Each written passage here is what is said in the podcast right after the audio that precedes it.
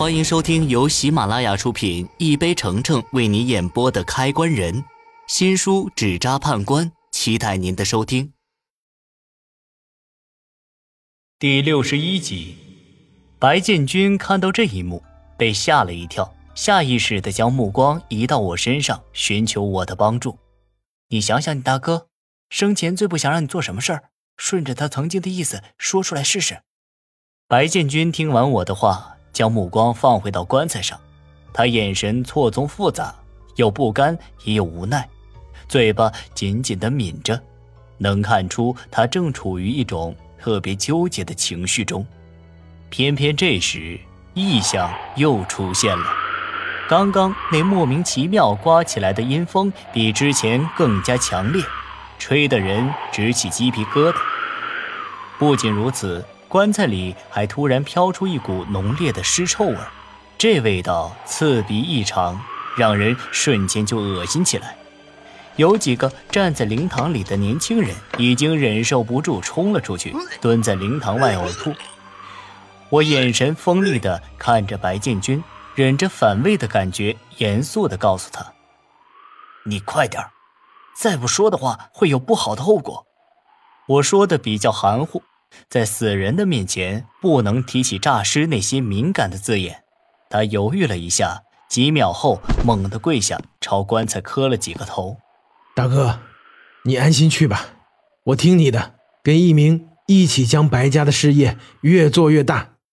他话音刚落，那股诡异的阴风就停了下来，转眼间尸臭味也散了很多。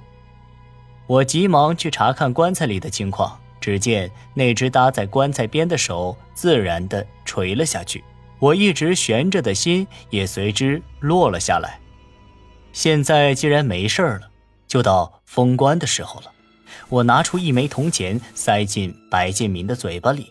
这种做法叫做压舌，就是下葬前在死者口中放一些东西，比如米饭、铜钱之类的。